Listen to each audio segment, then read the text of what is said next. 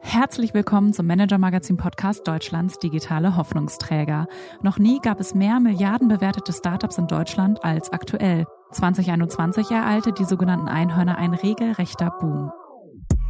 Und den schauen wir uns in unserer neuen Staffel ganz genau an. In fünf Folgen geht es um die zwei großen Fragen. Wie sind diese jungen Startups in so kurzer Zeit zu Milliardenunternehmen geworden? Und haben sie eigentlich das Zeug, globale Marktführer zu werden? Ich bin Christina Kiriasoglu, Redakteurin beim Manager Magazin und berichte seit sieben Jahren über Startups. Ich habe Gespräche mit den Zehneköpfen mitgebracht und mit meinem Kollegen Marc Böschen, Experte bei MM für den Finanzmarkt, diskutiere ich über die jungen Spieler. Hallo Marc. Hallo Christina. Heute wollen wir über ein Unternehmen sprechen, das bereits einen richtigen Hype ausgelöst hat, aber auch eine Menge Kritik. Den Lebensmittellieferdienst Gorillas. Die versprechen, Lebensmittel in nur wenigen Minuten an die Haustür zu liefern. Dafür hat die Firma in einigen Großstädten sehr zentral ihre Lager eingerichtet. Gorillas ist damit in absoluter Rekordzeit auf eine Bewertung von angeblich drei Milliarden Dollar gewachsen. Die expandieren sehr schnell und kämpfen mit zahlreichen Konkurrenten um die Kunden. Da fließt also eine ganze Menge Geld, oder? Ja, genau. Also von Investoren wandern wirklich Milliarden Dollar in den Aufbau dieser Unternehmen. Ich habe das gestern nochmal nachgezählt und die fünf größten, da sind bisher wohl mehr als 10 Milliarden Dollar hineingeflossen.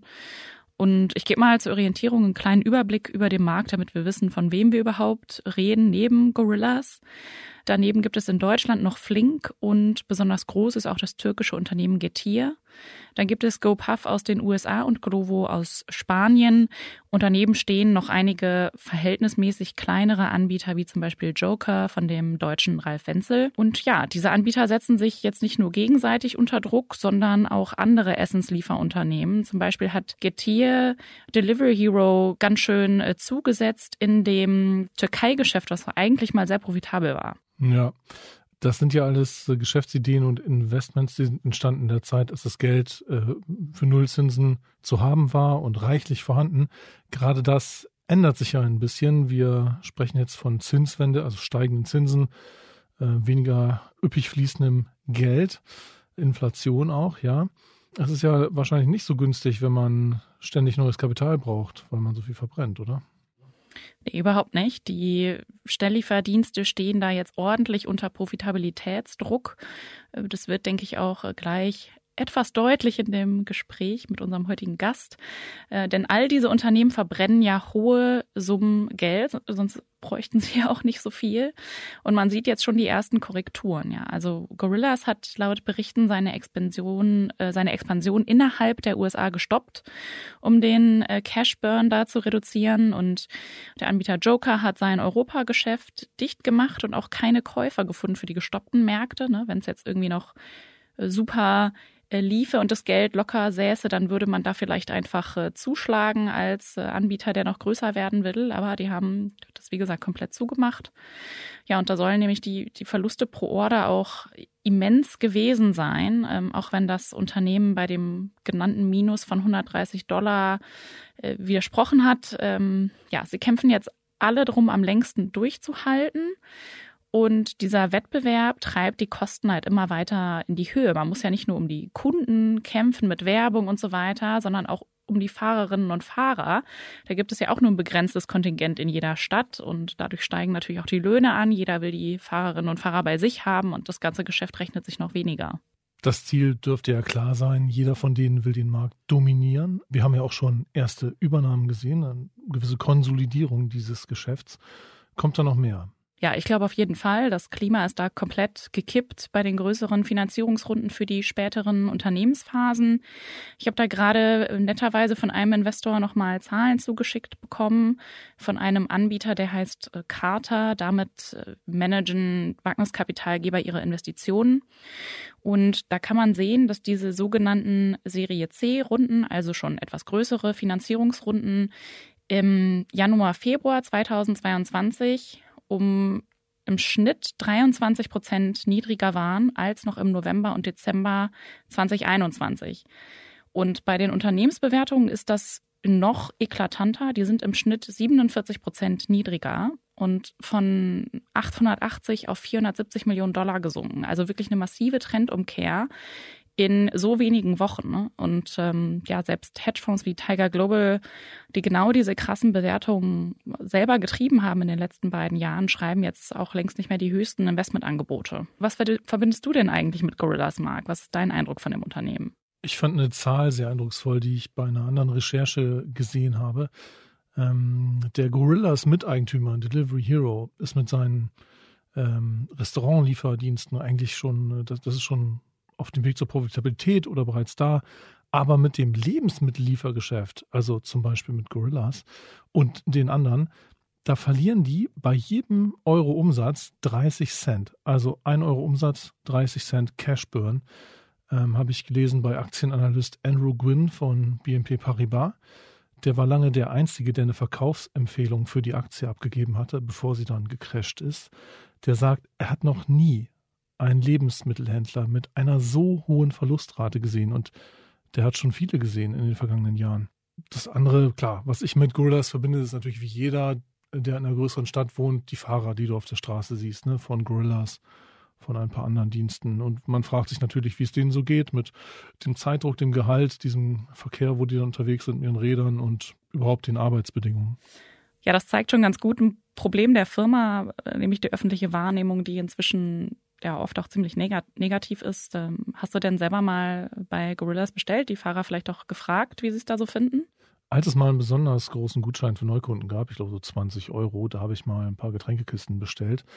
Musste dann der arme Fahrer die Treppen hochschleppen, aber bei so einem Gutschein, wenn, wenn der so groß ist, kann man ja auch ein bisschen Trinkgeld geben. Deswegen hoffe ich hier, lieber Fahrer, es war dann okay. Ging auch recht flott und es gab sogar noch einen ganz okayen Rotwein aus dem Bordeaux für 2 Euro, der ansonsten laut Internet so knapp 10 kostet war jetzt, glaube ich, für mich ein besseres Geschäft als für Gorillas, diese Lieferung, glaube ich. Wie ist es denn bei dir? Ja, ich habe inzwischen ein paar Mal bestellt, äh, immer wenn wir berichtet haben, damit ich auch natürlich weiß, worüber ich da überhaupt schreibe. Und meine Erfahrungen sind da ziemlich durchwachsen. Die letzten beiden Bestellungen waren in Ordnung, aber davor gab es ja mal schlechte Ware. Einmal ist der ganze Quinoa-Salat aufgeplatzt und alles war voller Quinoa und Dressing und klebrig. Es wurde auch mal was vergessen und vor allem waren die Wartezeiten immer ganz anders als angegeben. Also diese Prognosen haben bei mir überhaupt nicht funktioniert. Einmal war das Versprechen vier Minuten, die echte Zeit lag bei 50. Die längste Lieferung hat knapp zwei Stunden gedauert. Ich glaube, da war die Prognose irgendwie eine halbe Stunde oder sowas. Und ich meine, mir ist das persönlich auch egal, aber es offenbart einfach, dass sie da eklatante Probleme überhaupt bei der Planung und bei den Versprechen an die Kunden haben. Und das sieht man auch bei den Bewertungen der App, wo sich die Nutzer vermehrt darüber beschweren. Ähm, aber dazu habe ich Alexander Brunst auch gefragt. Was macht er denn eigentlich genau bei Gorillas? Wer ist das? Ja, also Alexander Brunst war früher mal Gründer bei Rocket Internet. Da hat er für den Rocket-Chef Oliver Samba ein Catering-Startup geführt. Und bei Gorillas war er eine Zeit lang Deutschland-Chef und ist dann in eine Managementrolle gewechselt, in der er die Nachhaltigkeit fördern soll im Unternehmen. Das ist jetzt ein Thema Nachhaltigkeit, was mir jetzt nicht als erstes, als zweites oder als drittes einfällt, wenn ich an Gorillas denke. Ja, das ging mir auch so. Damit wird in der App meiner Meinung nach auch nicht offensiv geworben. Umso mehr hat Alex Brunst vielleicht zu tun. Herzlich willkommen, Alexander Brunst im Manager Magazin Podcast. Alex, schön, dass du heute bei uns bist. Danke, Christina. Freut mich, dass du mich eingeladen hast und bin gespannt auf den Podcast heute. Alex, du bist seit Sommer 2021 bei Gorillas und du warst erst für den deutschen Markt zuständig. Inzwischen trägst du einen Titel, äh, für den muss ich erstmal Luft holen, nämlich Global Vice President Sustainability, Public Affairs, Corporate Social Responsibility. Das Wachstum äh, von Gorillas ist ja extrem rasant. Es gibt da kaum vergleichbare Fälle. Gleichzeitig treffen euch auch immer wieder kritische Schlagzeilen, zum Beispiel zur Entlassung der wildstreikenden Fahrer, zu Betriebsratsthemen oder hier in Berlin dann auch mal zur Schließung eines Lagers durch das Gesundheitsamt wegen Hygienemängel. Und euer Wettbewerb, wie zum Beispiel Flink hier aus Berlin, der kommt, der bekommt hingegen ja kaum etwas davon ab. Äh, woran liegt das? Passieren euch da einfach mehr Fehler? Also äh, gehen wir es mal nach für nach ab. Erstmal, warum diese Geschwindigkeit? Der durchschnittliche Deutsche gibt, lass mich nicht lügen, ich glaube, das ist eine Statistik aus dem Jahr 2018, so 320 Euro im Monat für Lebensmittel aus im Haushalt. Und äh, wenn man das hochrechnet, dann sind wir allein in Deutschland im Markt plus minus äh, 170 bis 200 Milliarden jährlich an Volumen. Und das ist einer der größten Märkte, die es gibt, wenn man sich dann überlegt, dass äh, die Zielgruppe quasi unbeschränkt ist, also jeder braucht ja Lebensmittel, dann ist das natürlich ein extrem spannender Markt. Vor allen Dingen ist einer der wenigen Märkte, wo, wenn du die, die Marke des Vertrauens bist, des Konsumenten, du keinen Google, äh, Facebook oder sonstigen dazwischen mehr hast. Und das ist ja selten der Fall, ja. Und ähm, das macht das Geschäftsmodell extrem attraktiv, dementsprechend auch das, das schnelle Wachstum. Jetzt zum zweiten Punkt der Kritik. Ich sag mal so, wir sind in Deutschland der Inbegriff des Quick Commerce. Das merkt man auch wieder. Ich, ich, ich schmunzel jetzt immer, wenn ich lese, dass Gorillas für XY-Lieferungen, ja, weil es gibt ja jetzt viele Verticals, sei es Apothekenprodukte, sei es Elektronik und dann heißt immer das Gorillas des und ähm, dementsprechend trifft uns Kritik natürlich auch härter als andere. Das ist aber auch in Ordnung und wir sind uns dieser Leuchtturmrolle bewusst und äh, dementsprechend nehmen wir das auch an und äh, stellen uns auch der Kritik. Jetzt zum dritten Punkt, der, der jetzt der konkreten Kritik, äh, die es im letzten Jahr hier in Berlin gab. Da gibt es durchaus Themen, die wir uns da zu Herzen nehmen und äh, wo wir auch definitiv nicht alles richtig gemacht haben, wo wir uns auch verbessern. Das ist für uns aber auch das Wichtige, ist, dass wir uns hier jeden Tag die Fragestellung, wie können wir besser werden?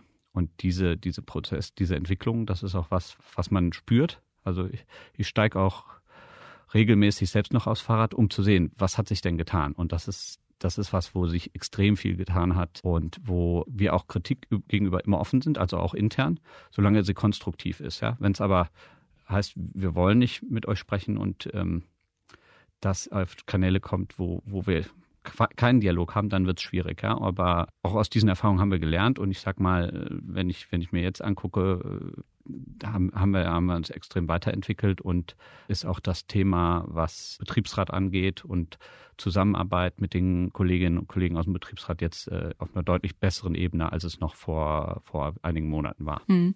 Du hast es eben schon angesprochen, dass die nächste Phase für euch nachhaltigeres äh, oder nachhaltiges äh, Wachstum bedeutet. Wir hatten recherchiert, also wir, der Kollege Jonas Rest und ich, dass Gorillas ähm, im letzten Jahr zum Teil pro Monat auch ja so um die 50 Millionen Euro verbrannt hat. Klar, ihr habt ganz extrem eben ins Wachstum auch äh, investiert. Äh, wie lang soll diese, diese Phase noch weiter dauern? Also eure, eure Berechnung kann ich, kann ich nicht kommentieren, was die Zahlen angeht. Was klar ist, dass äh, jeder neue Standort, den wir eröffnen, erstmal Investitionen bedarf. Ja, also du musst ein Warenhaus erstmal finden, dann musst du es anmieten, dann musst du Kaution zahlen, dann musst du es ausstatten.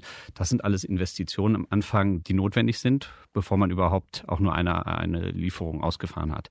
Und auch dann ist noch so, muss man den Markt erstmal entwickeln. Das heißt, es ist ein Modell, was Zeit braucht wo wir aber auch gesehen haben, dass die Akzeptanz in den Märkten extrem hoch ist und wir auch sehr, sehr viel gelernt haben jetzt aus den Erfahrungen der letzten äh, 24 Monate, äh, noch nicht mal ganz, was, worauf es hier ankommt. Und das lassen wir jetzt einfließen.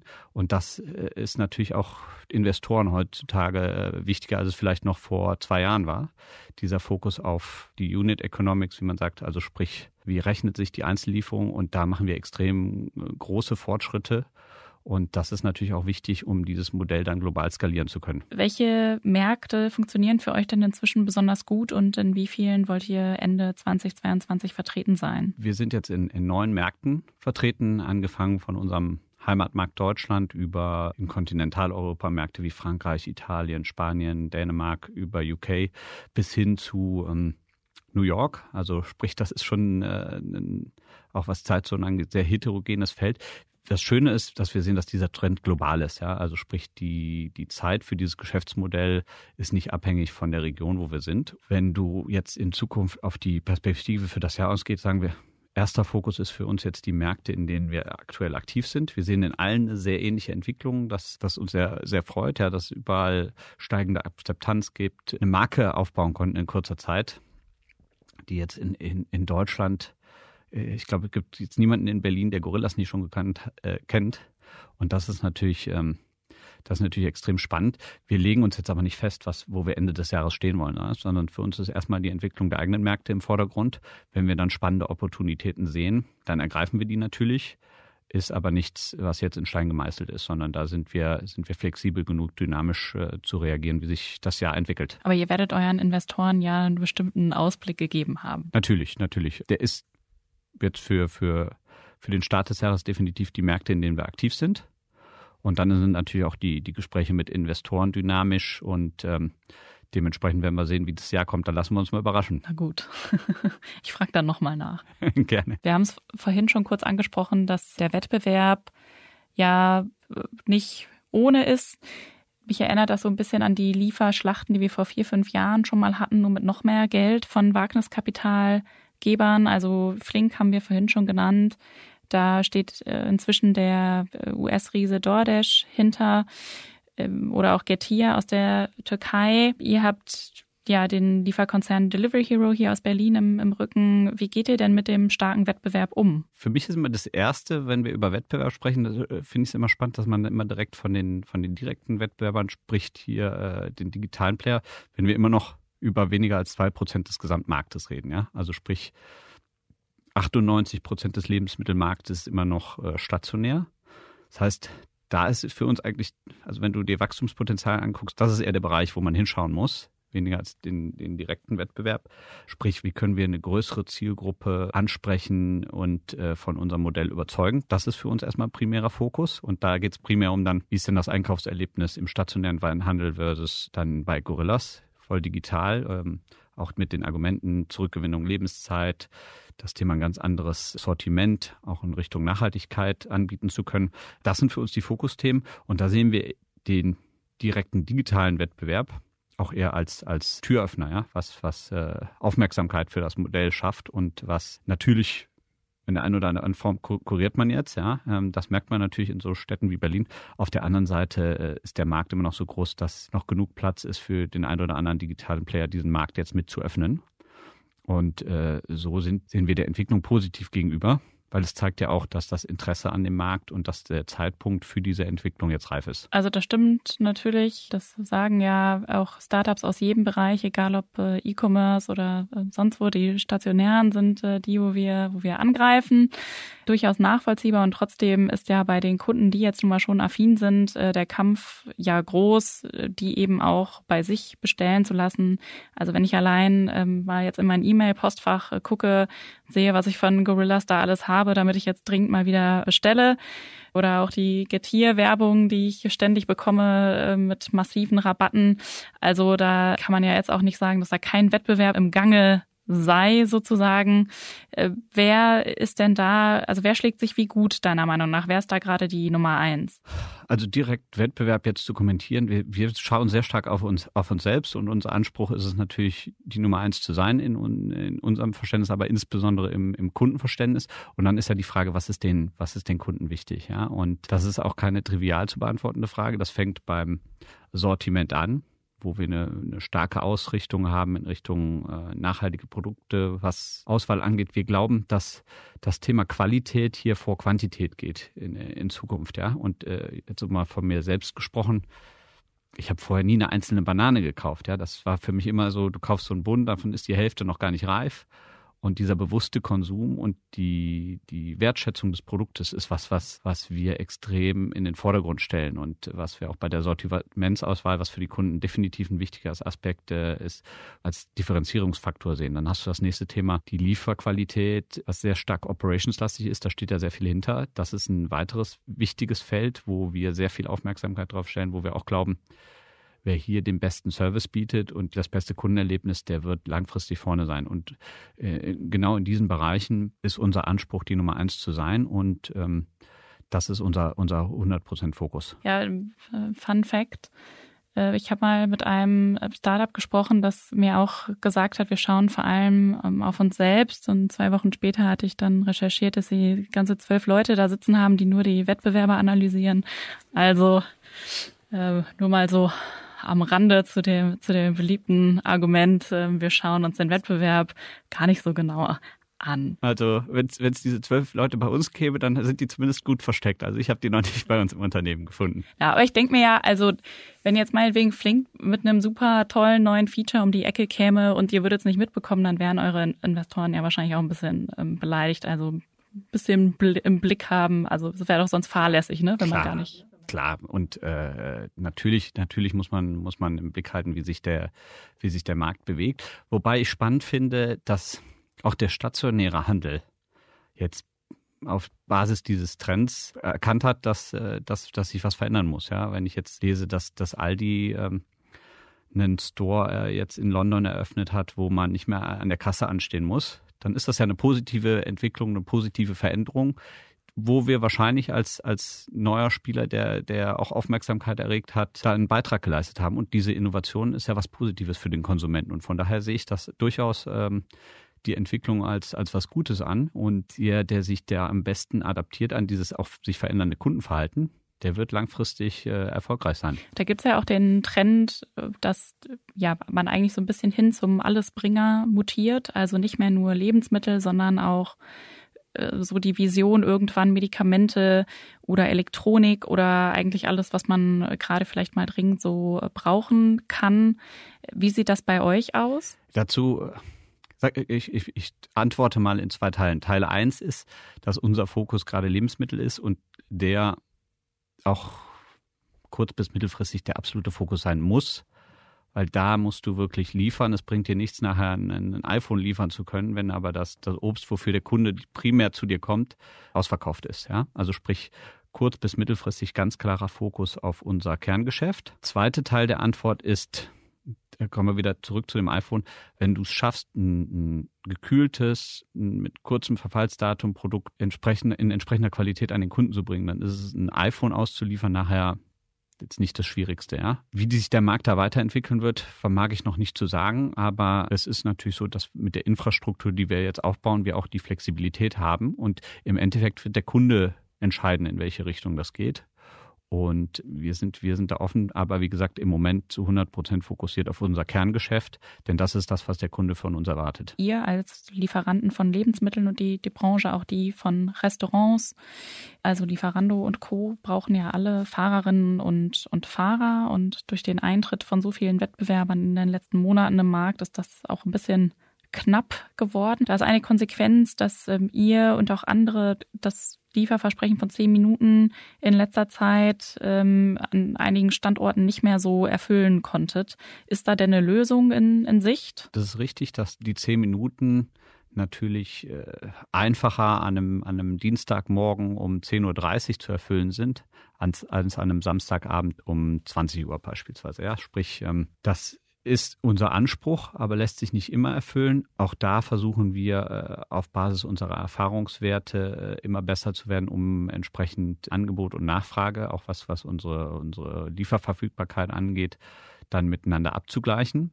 Es ist aber auch in einem Bereich, wo wir sehen, dass die Kunden sehr viel Verständnis dafür haben, dass das nicht immer erreichbar ist, beziehungsweise wo wir auch zum Teil sehen, dass Kunden, die, die jetzt äh, Stammkunden, das ist wirklich äh, überraschend, wie, wie, wie oft manche Kunden bestellen, dass die auch ihr Verhalten entsprechend anpassen, dass sie wissen, wenn ich jetzt lieber morgens bestelle als abends, dann, dann, ähm, dann habe ich da kürzere Lieferzeiten.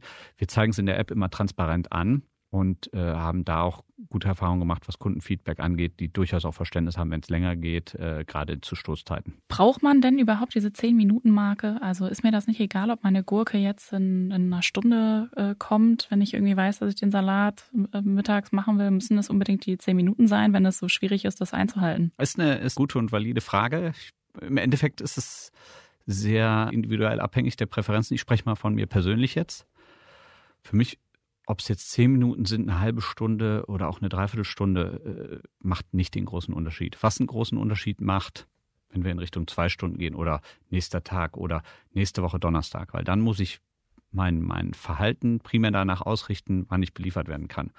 Und da sehen wir den Trend, dass diese, diese Logik den Kunden eher unangenehm ist. Geht mir zum Beispiel auch so, wenn ich mich jetzt festlegen muss, was ich nächste Woche Donnerstag zu Abend esse, wähle ich doch lieber eine andere Alternative, wo ich mir die Flexibilität erhalte. Das heißt, in einem gewissen Zeitkorridor ist es, äh, und ob das jetzt eine halbe Stunde ist, 20 Minuten oder 40 Minuten, das ist schwer zu beantworten, das ist individuell abhängig.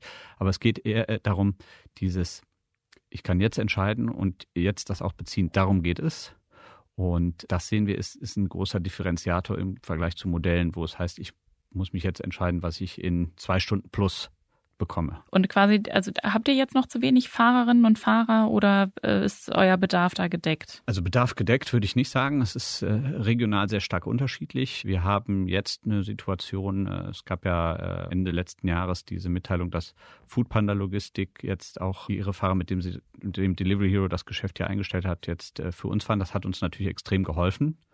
Nichtsdestotrotz ist das ein kontinuierlicher Prozess für uns auch Fahrer zu finden, denn es ist natürlich auch ein Job, den viele als Nebenjob machen und dementsprechend auch jetzt nicht über Jahre hinweg. Also sprich das Thema äh, Rider für uns zu finden, an uns zu binden, ist, ist eine dauerhafte Aufgabe und ist auch in München schwieriger als in, ähm, als in Mannheim beispielsweise. Hm. Ja, Delivery Hero hat sich ja selbst wieder zurückgezogen nach einem sehr kurzen Versuch am, am deutschen Markt mit dem Modell mit Foodpanda. Jetzt wirkt das Investment in Gorillas vielleicht auch so ein bisschen planlos. Was spricht denn dafür, dass Delivery Hero nicht gleich wieder das Interesse verliert? Die Entscheidung von, von Delivery Hero kann ich, kann ich nicht kommentieren. Ich, ich arbeite ja bei, bei Gorillas. Ich glaube aber, was den Quick-Commerce-Markt an sich angeht, ist es unbestritten, dass der extrem spannend ist, nicht zuletzt wegen der, der Investorengelder, die in den Markt geflossen sind, aber auch was das Potenzial angeht. Wenn man sich anschaut, wie, wie sich das Kaufverhalten der Menschen jetzt entwickelt hat. Ja, wir hatten den klassischen stationären Handel, wo ich typischerweise vorausplane, ich gehe jetzt irgendwie morgen einkaufen und äh, mache mir da eine Liste und co. Und dann, dann kam äh, der E-Commerce, wo ich sage, ich brauche gar nicht mehr rausgehen, ja, und ich krieg's dann geliefert. Und jetzt sind wir in der nächsten Phase, wo, wo ich nicht nur nicht mehr rausgehen muss, sondern krieg's auch noch sofort geliefert, ja. Und sofort jetzt äh, mit dem Sternchen dran, dass es auch manchmal ein bisschen länger als die zehn Minuten dauern kann.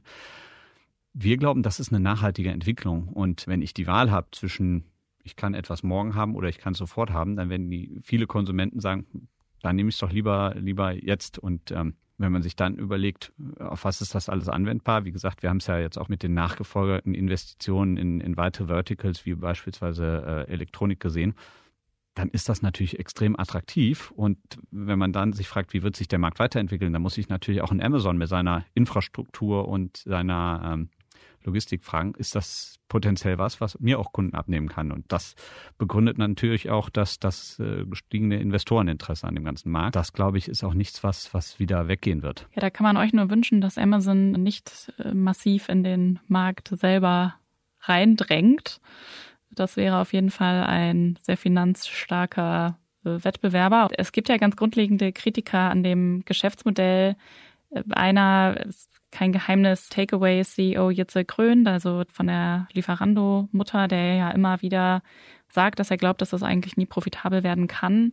Ich habe ja interne Gorillas-Präsentation aus dem vergangenen Sommer äh, mal bekommen und ja, da die verschiedenen Unit Economics äh, Berechnungen mir angeschaut. Das sieht da in der Tat, also je nachdem, was zugrunde gelegt wird, wirklich auch sehr schmal aus.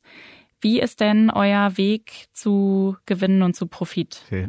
Zunächst mal muss ich sagen, du bist ja sehr gut vernetzt, Christina, wenn du da die Hände an eins unserer Pitch-Decks bekommen hast. Aber, Nicht nur an eins natürlich, Alex. also ganz klar vorweg, es ist ein Modell in einem der kompetitivsten äh, Märkte, die es gibt. Lebensmittel äh, allein schon aufgrund der, der Marktgröße und ähm, der Wettbewerbsintensität auch schon, schon im stationären Handel ist kein, kein Markt, wo man wo man Margen äh, erzielt von 40, 50 Prozent, wie das vielleicht bei, bei SaaS-Businesses der Fall ist, ja. Also sprich, es ist ein Geschäft, was sehr operationslastig ist und was auch darauf ausgelegt ist, dass man, dass man in dem, was man macht, exzellent sein muss, um langfristig zu bestehen, weil der Druck einfach auch vom Markt so groß ist. Das ist eine Herausforderung, aber wir sind überzeugt davon, dass das mit der Entwicklung, die wir genommen haben und mit dem Wertversprechen, was wir den Kunden bieten, dass wir, dass wir im sehr guten Weg sind in Richtung profitables, nachhaltiges Geschäftsmodell. Das heißt jetzt nicht, dass wir, dass wir morgen profitabel sein werden. Ich hatte ja eingangs erklärt, dass das sehr stark auch zusammenhängt mit dem Thema Investitionen in neue Märkte. Nichtsdestotrotz ist das Thema Profitabilität für uns was, was außer Frage steht, dass es kommen wird. Die Frage ist nur, es wann. Wenn ich es richtig sehe, dann hängt es ja stark dran, wie viel, also am Warenkorb, wie viel die Leute bestellen, damit eben die Kosten für Lieferung und so weiter schon mal gedeckt sind und auch an der ähm, insgesamt an der Zahl der Bestellungen pro Tag, glaube ich, sind zwei so sehr wichtige äh, Faktoren. Kannst du sagen, wie ihr da inzwischen dasteht? Also genaue Zahlen wirst du mir, wirst du mir nicht entlocken können. Da muss ich mir ja wieder ein Pitch-Deck organisieren. Ja, ja. Good luck. Was ich sagen kann, wir haben uns beim Thema Warenkorbentwicklung extrem entwickelt im letzten Jahr. Also sprich, das geht in eine sehr positive Richtung. Und wenn ich wenn ich mir anschaue, auch was waren die kritischen Fragen, dann war das definitiv der Warenkorb, wo es hieß, ja, im stationären Handel, Handel das, das lässt sich nicht entwickeln. Das haben wir schon äh, belegt, dass das bei uns anders ist. Dann war das nächste Thema die Auslastung der, der Fahrer, die natürlich auch ein Werttreiber ist. Auch da haben wir, haben wir zeigen können, dass wir hier Werte schaffen, die uns, die, die uns am Anfang äh, viele Kritiker nicht geglaubt haben. Und natürlich ist das Thema Auslastung der Warenlage an sich äh, ein großer Hebel wegen der, wegen der Kostendegression vieler Kosten, ja, wie Miete, Strom und ähm, Sprung, sprungfixe Kosten. Da hängt es natürlich ab, wie viele, wie viele Orders du in so einem Warenlager am Tag machst. Aber in all diesen Kennzahlen sehen wir eine sehr positive Entwicklung in der Geschwindigkeit, wie es uns viele nicht zugetraut haben. Und ich finde das, ich finde das auch gut, dass es diese Kritiker gibt, denn äh, die gibt es eigentlich immer und äh, es wäre auch Wäre jetzt wirklich äh, verwunderlich, wenn es hier jetzt diese Kritik nicht geben würde, weil ähnlich war es bei Amazon am Anfang. Ich weiß, Amazon hat durch die ersten zehn Jahre keinen Gewinn gemacht hat. Und da hieß es auch, das kann man nie profitabel betreiben. Dann Tesla ist gar nicht so lange her, dass hieß Tesla äh, dem Untergang geweiht, ja. Und inzwischen ist Tesla mehr wert als alle deutschen Autobauer zusammen.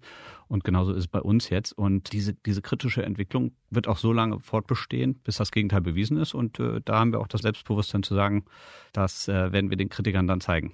Wie groß ist eure Vision? Wie groß soll Gorillas werden? Du hast schon gesagt, Tesla hatte viele Kritiker, Amazon hatte viele Kritiker. Ihr vergleicht euch damit mit großen Namen. Also wo, wo ist Gorillas in zehn Jahren?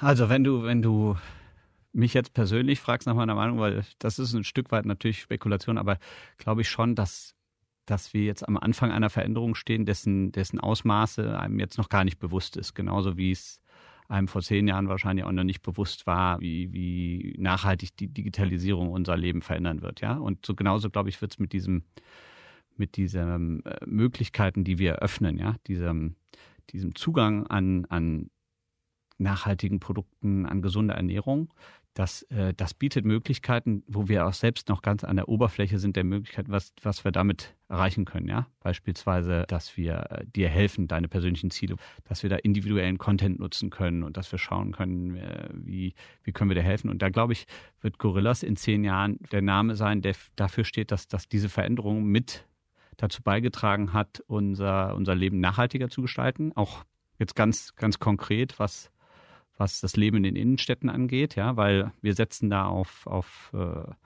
auf nachhaltige Transportmöglichkeiten. Jetzt schon mit den Fahrrädern, über die wir ausliefern. Ich denke, das, das wird noch weitergehen, auch in Richtung Lieferverkehr, dass wir hier elektrifizieren und dass wir auch den Raum in den Innenstädten den Menschen wiedergeben. Und äh, wenn man dann ein Bild von der Zukunft hat, dann wird in zehn Jahren Gorillas definitiv einer der Namen sein, die mit dieser positiven Veränderung der Lebensweisen in der Städte, sprich gesünder, nachhaltiger und Trender mit, damit verbunden wird. Was sind ganz konkret die größten Herausforderungen, die ihr nehmen müsst, damit ihr genau das schafft?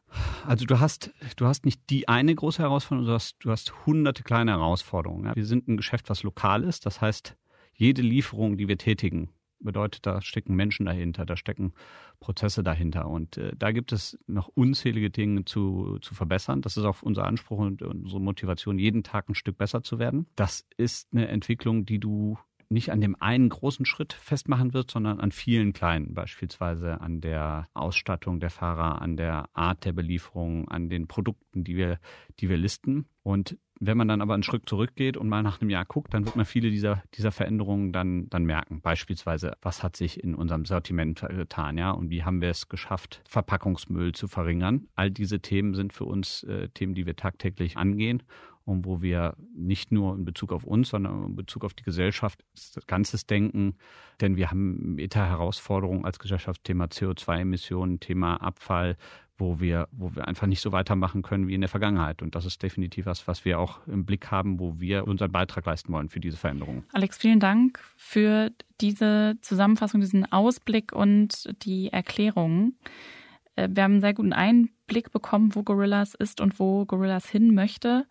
Da bleibt mir zum Abschluss noch eine Frage, weil wir ja hier über die digitalen Hoffnungsträger Deutschlands sprechen. Wer wird denn deiner Meinung nach ein nächster großer Hoffnungsträger? Also zunächst einmal muss ich sagen, äh, wenn ich mir jetzt die Szene angucke aus den verletzten zehn Jahren, ich weiß noch sehr genau, wie ich 2012 auf einer Konferenz war. Da war der, der Klarna-Gründer und damals war noch völlig undenkbar, dass man hier ein Unicorn in, in Europa haben wird. Ja, und wenn man sich jetzt anguckt, dann ist es fast schon gar nicht mehr erwähnenswert, äh, dass es schon wieder ein neues Unicorn gab. Also sprich, ist aus, aus dem Markt in Europa extrem viel geworden. Und ich hoffe, dass, dass wir ein paar Hoffnungsträger sehen, wie jetzt äh, BioNTech, die vor fünf Jahren noch keiner kennt, die aber nachhaltig unsere, unsere Lebensweise verbessern. Und da gibt es noch extrem viel Potenzial beispielsweise beim Thema ähm, Krebsvorsorge, beim Thema äh, Gesundheit an sich, wo ich, wo ich hoffe, dass wir noch einiges sehen und ich auch in einem ein oder anderen Startup investiert bin, wo wir da jetzt noch die Namen noch nicht kennen, aber wo wir vielleicht in fünf Jahren drüber sprechen können, ja?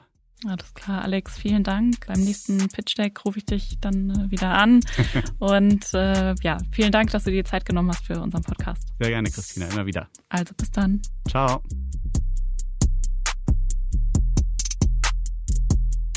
Er drückt sich schon drum herum. Er möchte nicht gern über Zahlen reden. Wie ähm, glaubwürdig findest du das denn, wenn er sagt, wir schauen nur auf uns selbst? Naja, nicht sehr. Unsere regelmäßigen Hörerinnen und Hörer kennen das Argument von den Startups ja schon. Und allein aufgrund der ständigen Gespräche auch zu Übernahmen und Fusionen in dem, in dem Markt und Zusammenarbeiten, was da immer wieder im Raum stand. Jetzt werden Märkte eingestellt, will sie jemand kaufen. Da ist es meiner Meinung nach total unrealistisch zu glauben, dass man sich da gegenseitig nicht genau beäugt. Und einer der Flink-Gründer zum Beispiel war anfangs auch bei Gorillas dabei. Das hat sowieso für ziemlich viel Abneigung untereinander gesorgt. Ja, also wir haben es ja schon erwähnt. Aktuell ist dieses Geschäftsmodell wirklich ein Freudenfeuer für Venture Capital, was da verbrannt wird. Was muss denn passieren, damit sich das ändert, damit das Geschäft mal wirklich funktioniert? Nicht nur bei Gorillas, sondern bei allen Anbietern. Ja, am Ende ist das eine Rechnung, bei der erstmal die Kunden überhaupt genug einkaufen müssen, damit von der Warenkorbsumme halt nicht nur die Waren selber und der Betrieb des Lagers bezahlt werden kann, sondern eben auch die Fahrerinnen und Fahrer. Und dann muss nochmal genug übrig bleiben, damit die Verwaltung und das Marketing und so weiter auch bezahlt werden können. Gleichzeitig darf das Ganze auch nicht zu teuer werden, sonst gehen die Leute wieder selber in den Supermarkt und das ist ein ganz schmaler Grad. Ne? Wenn dann die Operations schlecht sind und man den Kunden oft Geld zurückerstattet, weil eben etwas fehlt oder weil der Quinoa-Salat explodiert ist und alles eingesaut hat, dann drückt das natürlich noch mehr auf die Margen. Also ich habe da, glaube ich, damals von der ersten Bestellung die Hälfte des Geldes wiederbekommen, obwohl der Salat viel günstiger war. Und die Anbieter sind dann natürlich total kulant, damit sie nicht den Neukunden direkt wieder verlieren. Und ja, also gerade mit diesem Wachstumsdruck und den Wachstumsschmerzen, das hilft da natürlich überhaupt nicht. Und ich bin schon sehr skeptisch, dass das Modell so funktionieren kann.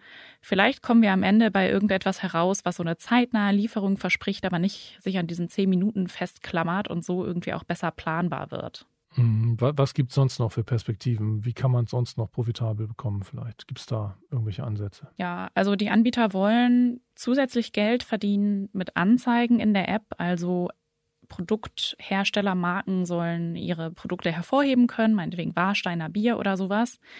Aber auch da äh, wissen wir, dass es gar nicht so einfach ist, auf nennenswerte Umsätze zu kommen. Zum Beispiel bei Rewe, da haben wir mal die Informationen bekommen, die auch viel größer sind, dass da diese Summen sich in, immer noch in bescheidenen Grenzen halten. Und ich denke, es zeichnet sich ab, dass die Startups darauf hoffen, von Strategen übernommen zu werden. Ja, bei Gorillas ist eben Delivery Hero eingestiegen als Investor und bei Flink zum Beispiel der US-Riese DoorDash. Das sind deutlich größere Unternehmen schon, aber auch Unternehmen, die beide unter Druck stehen. Gerade Delivery Hero hat jetzt gemerkt, dass die Zeiten sich wirklich ändern. Beim letzten Quartalscall, äh, als da der, äh, der Niklas Östberg da über 2030 gesprochen hat, da wurde er danach gefragt, ja, und was mit dem Gewinn 2023? Gibt es da vielleicht schon mal was? Also die Leute wollen nicht mehr nur Zukunftsvisionen hören. Und der Börsenkurs von Delivery Hero ist allein in, den letzten sechs Monaten um zwei Drittel kollabiert. Ja, ja wie sieht es da mit der Exit-Perspektive aus, wenn man diese Kursentwicklung hier hat? Ja, das ist jetzt ganz schön schwierig geworden, würde ich mal sagen. Also Gorillas ist theoretisch auf dem Papier von seinen Investoren mit ungefähr einem Drittel von dem bewertet, was Delivery Hero jetzt an der Börse wert ist. Also wenn man da jetzt über eine Übernahme nachdenkt, das ist ja kaum zu finanzieren für Delivery Hero, die ja irgendwie unverhältnis viel Kapital dann aufwenden müssten um äh, so ein Gorillas eben einzubringen. Und da, also so wie das gerade aussieht, das wird der Markt da sicherlich nicht mitmachen. Der, jetzt, wo man plötzlich so verlustavers geworden ist, dann ähm, nimmt man ja nicht ein hochdefizitäres Unternehmen rein für eine Riesenbewertung. Und äh, ja, deswegen sammelt der Gründer von Gorillas, Khan Sümer, jetzt schon an einer neuen Finanzierungsrunde 700 Millionen Dollar sollen es werden. Und ja, das zeigt, wie dringend da eben auch weiter viel Geld benötigt wird. Mhm. Brunst sagt ja, äh, okay, Tesla und Amazon, die mussten sich auch erst solche Kritik anhören wie Gorillas heute. Die haben es natürlich schon ein ganzes Stück weit gebracht, diese Unternehmen, das muss man sagen. Hm, ist das denn sehr hilfreich jetzt, dieser Vergleich? Denn das ist ja genau die Frage. Also wird es auch Gorillas mal schaffen zu einem großen Tech-Unternehmen, wo alle sagen, tolle, tolle Firma, große Marktposition, äh, oder ist es hier etwas äh, größenwahnsinnig gar, diesen Vergleich zu ziehen äh, zu Tesla und zu Amazon? Tja, also Wagniskapitalgeberinnen und Investoren in Deutschland, die bemängeln ja immer, dass die Gründer nicht groß genug denken würden. Also vielleicht muss man äh, solche Statements äh, von sich geben, vor allem wenn man gerade in der nächsten Finanzierungsrunde drin ist. Äh, aber wenn du mich fragst, habe ich ja auch schon einige Punkte aufgezählt, da gibt es sicher eine Menge Fragezeichen und diese Nähe, die man jetzt schon zu den Strategen sucht, spricht für mich auch nicht die Sprache, wir wollen hier alleine sehr groß werden. Äh, und ja, dann geht's weiter mit den Fragen. Ist es wirklich so ein Massenmarkt, wie die Unternehmen einen jetzt glauben lassen wollen? Da wird ja gerade so viel Geld verbrannt. Was passiert denn, wenn zum Beispiel die Liefergebühr dann doch angehoben werden muss, damit sich das Ganze besser rechnet pro Bestellung? Ja, für ähm, sehr viele Menschen wird gerade sowieso ganz, ganz viel zu teuer. Und wenn es um solche Services geht, dann sind es Dienste, die viele Leute auch schnell wieder selbst erledigen, sobald die sich eben nicht mehr rechnen, sozusagen für, für sie persönlich. Da habe ich vor kurzem auch noch mit einem Sozialwissenschaftsprofessor drüber gesprochen. Und da gibt es auch bald was zu lesen bei uns. Mhm, ähm, ja, spannend. Ähm, es ist ja auch bei den Kunden klar, kann man sich vorstellen. Bei vielen wird das Geld jetzt eher knapp. Äh, aber ja auch bei Kapitalgebern könnte das Geld bald weniger locker sitzen, wenn hier wirklich die Zinserhöhungen kommen, die angekündigt sind oder eben die Wirtschaft vielleicht auch eher in eine Flaute gerät. Das wird sicher spannend für solche Unternehmen mit einem sehr hohen Kapitalbedarf und Cash Burn. Vielen Dank, Christina. Danke, Marc. Das war Deutschlands digitale Hoffnungsträger, ein Podcast des Manager Magazins. Ganz herzlichen Dank an unseren Gast Alexander Brunst. Und wenn es Ihnen gefallen hat, liebe Hörerinnen und Hörer, geben Sie uns gern fünf Sterne. Sie können uns auch abonnieren, überall, wo es Podcasts gibt. Ton und Musik sind von Philipp Fackler, Moderation und Interview von Marc Böschen und mir, Christina Kiriasoglu.